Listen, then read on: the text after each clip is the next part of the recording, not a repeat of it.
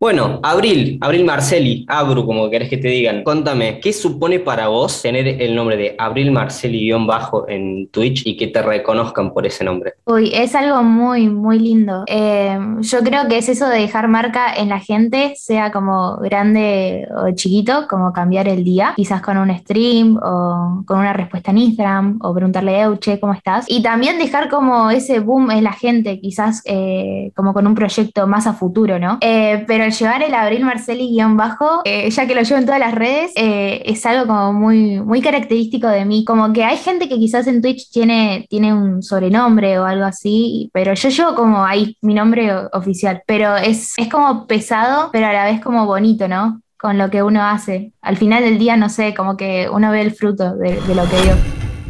Off stream las historias detrás del fenómeno. Bueno, sean todos bienvenidos. Esto es el tercer episodio de Off Stream, el podcast en el que vos escuchás las historias de los streamers a los que tanto admirás y ves en Twitch. En esta ocasión tenemos de invitada a la primera mujer de este ciclo, esperemos que no sea la última, Abril Marceli. Abru, ¿cómo estás? Hola Javier, ¿cómo estás? Muchas gracias por invitarme. Espero que anden muy, muy bien. Em, nada, me presento, eh, soy Abril, creadora de contenido. Eh, arranqué en lo que es TikTok, pero más que nada hoy en día me baso en lo que es Twitch e Instagram. Y nada, streameo más o menos hace un año y medio y acá estoy generando contenido en la plataforma. Bueno, eh, arrancamos ya con esta charla. Contame cómo fue tu infancia. Sé que eh, recién estuvimos hablando fuera de, lo que es la entrevista de que eras de Verazategui, de Zona Sur. Eh, ¿Cómo fue crecer ahí en Zona Sur y cómo todo eso también desemboca a lo que es Twitch, no?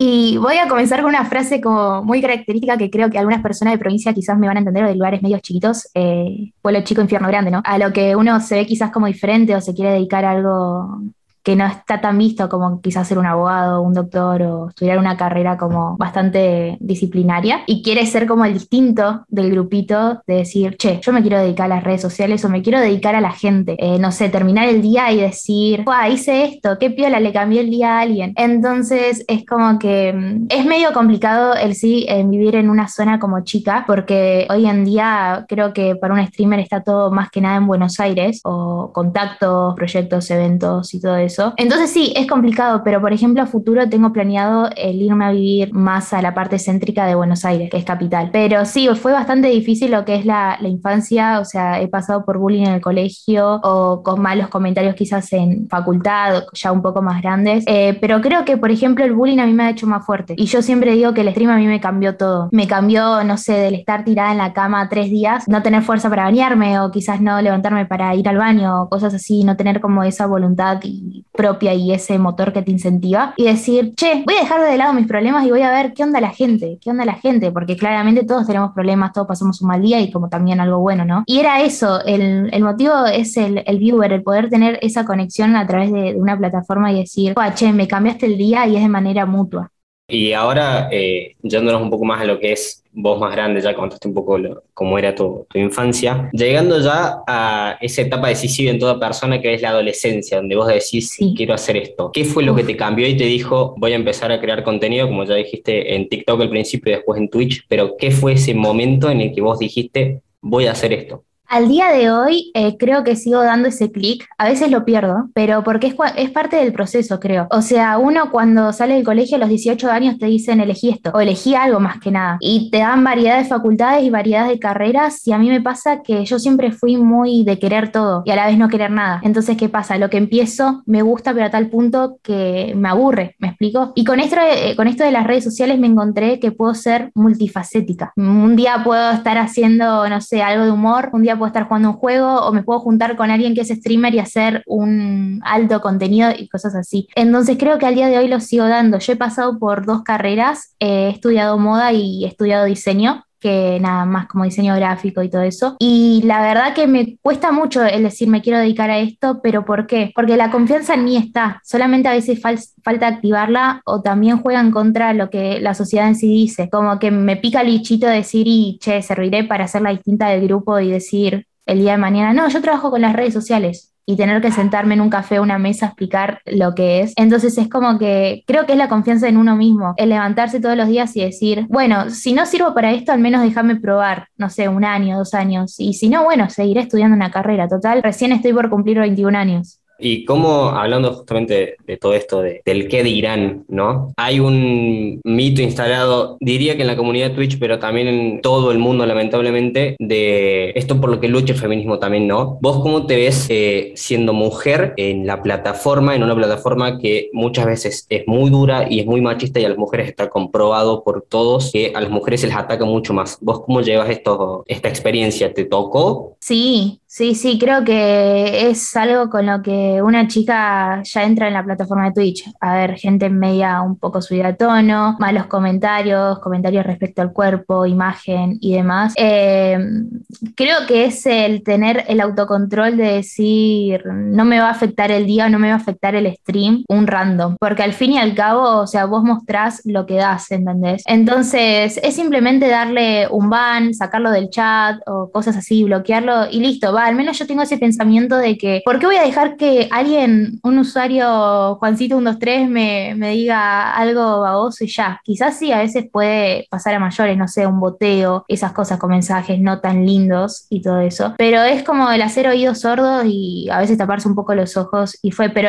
la realidad es que sí, las mujeres quizás sufrimos un poco más de, no sé si llamarlo como acoso a lo que es en, la plataforma, pero quizás un poco más de debilidad, ¿me explico? Y qué sé yo, eso, eso no está bueno, pero yo creo que al día de hoy eh, mucho se está cambiando. Hay mujeres streamers que están creciendo un montón en, la plataforma y vos ves y decís, qué sé yo, esto hace dos años, un año no pasaba, porque ¿qué pasa? Claro, la plataforma crece y hay más gente que se va uniendo de todo tipo. Ahora ya entrando un poco más en lo que sos vos en Twitch y también en algo que quiero creer, no conozco bien la historia, pero quiero creer que también vino aparejado con Twitch, que es Berti. ¿Cómo, ah, ¿Cómo nace todo esto? Porque son como la parejita que hace stream, básicamente. Es muy loco. Eh, claro, está la versión de él y está mi versión. Y hay muchos kilómetros de distancia también. Eh, bueno, si no sabes, él es de La Pampa. Eh, se mudó hace un año y pico a estudiar a Córdoba. Y bueno, yo acá de Zona Sur, verás ATI. Cuestión que yo no sabía de su existencia hace un año y pico. la versión de él, o sea, voy a emparejar las dos para no hacer tanto, tanto lío. él entra al explorar hace casi un año y ficha mi stream y se quedó en modo viewer sin comentar, sin tirar el follow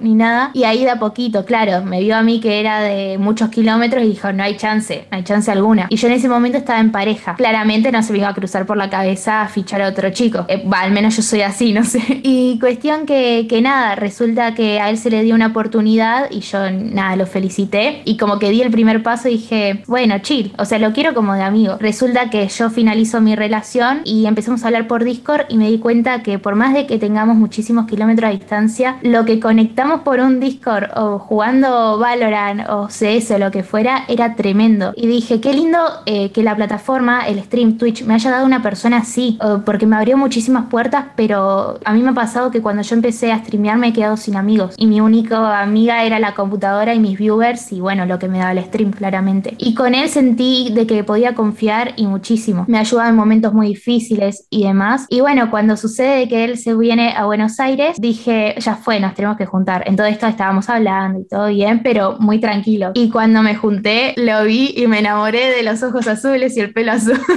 me enamoré y dije, chao. O sea, yo soy muy de ir muy tranquila en, en, una relación y ir conociendo a alguien, pero con él me demostró que es todo lo contrario. Es una persona que si te ve mal, te cambia el día. Si quizás no estás con muchos ánimos de, de prender stream y todo eso, dice, bueno, pero capaz el stream eh, hoy no es, pero mañana quizás. ¿Por qué no empezamos este contenido? Es muy compañero, muy compañero y así estoy muy agradecida con la plataforma por eso. Y ahora ya, eh, como para cerrar esto, vos dijiste ya al principio, dijimos que vos venías de crear contenido en TikTok. Exactamente, sí. Y después llegas a la plataforma. ¿Cómo afecta el haber sido creador de contenido en TikTok, que es una plataforma y una forma de comunicarte muy distinta a lo que es el stream, que no tenés edición, es todo el tiempo vos y son cuatro horas en vez de esos 15 o 60 segundos que, tiene la plataforma? ¿Cómo lo, lo llegaste a ese cambio tan abrupto?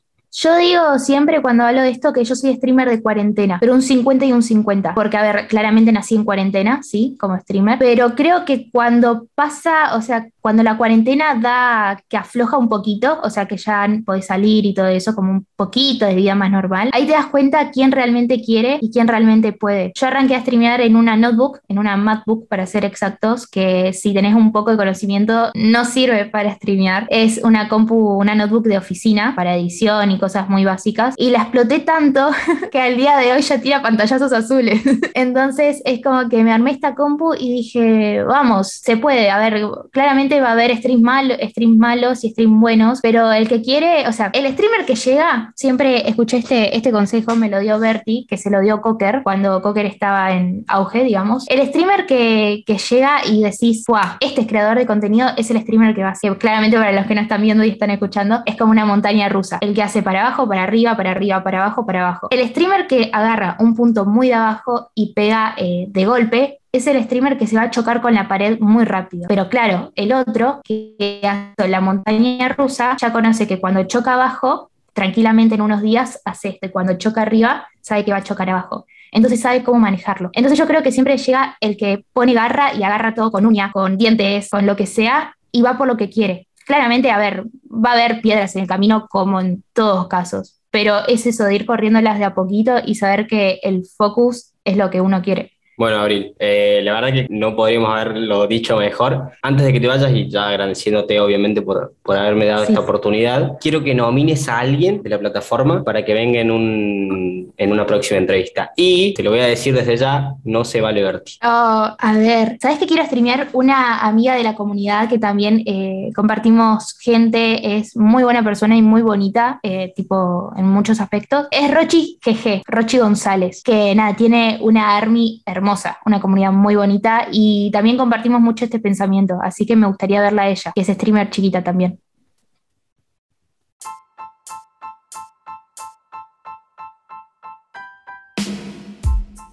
Gracias por escuchar el capítulo de hoy. Esto fue Off Stream. Nos vemos la próxima.